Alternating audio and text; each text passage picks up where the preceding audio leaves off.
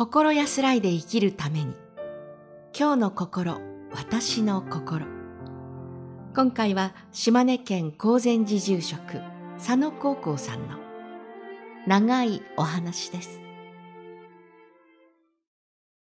小さい頃私はよく祖母と一緒にお墓参りに行きました。私はお墓に着くと線香をつけ花やお供え物をし手を合わせすぐ帰ろうとしました。しかし、祖母と一緒のお墓参りはとても時間がかかりました。祖母はお墓への行き帰りの道をゆっくりと楽しんでいるように見えました。お墓に着いてからも拝んで終わりではなく、途中で草取りを始めたり、腰を伸ばして休憩したりしていました。昔の人はな、暗くなるまでお墓参りしとられた。あれはお墓で何か語っておられたかもしれんね、と言いました。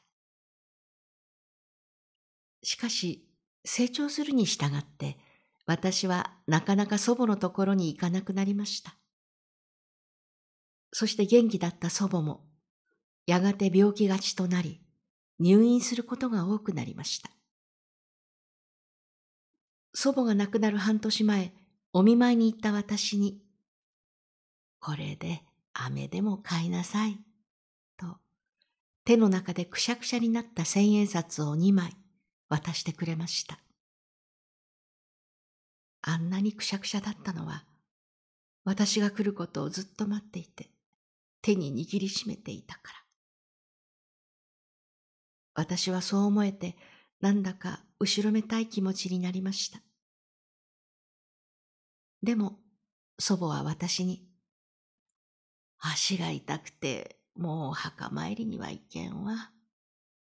手も痛くて、合唱がうまくできん。ごめんだけど、いつでもいいけん、代わりに墓参りしてご参加ね、と言ってきたのです。本当は合唱したいのにできなくなった手。本当は墓参りしたいのにできなくなった小さな体。そんな祖母を見て、一緒にお墓参りした日のことがまるで昨日のように思い出されました。そしてその祖母の姿そのものが供養をすることの尊さを表している。そんな風に感じました。私は祖母から生老病死のすべてを学んだように思います。元気な時は長い時間をかけてお墓参りをし、年を取りやがて病になり、療養生活を経て天寿を全うした祖母。今私が僧侶として人に伝えている供養の大切さは他でもない祖母から受け継いだ教えです。今、祖母に伝えたい言葉がたくさんあります。そして祖母から教わった供養の心を、これからも多くの人に伝えていきたいと思います。島根県高善寺住職佐野高校さんの長いお話でした。続いてお知らせです。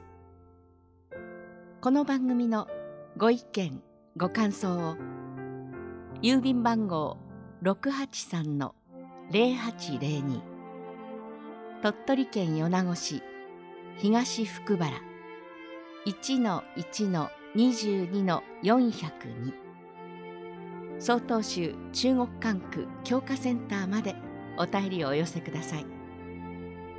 もしくは概要欄にありますメールアドレスまでお寄せください。お寄せいただいた方にはこの番組の冊子「今日の心私の心法話集」を差し上げます。次回は広島県東光寺住職松岡信生さん「施し施され花が咲く」というお話です。この番組は中国管区教化センターがお送りしました。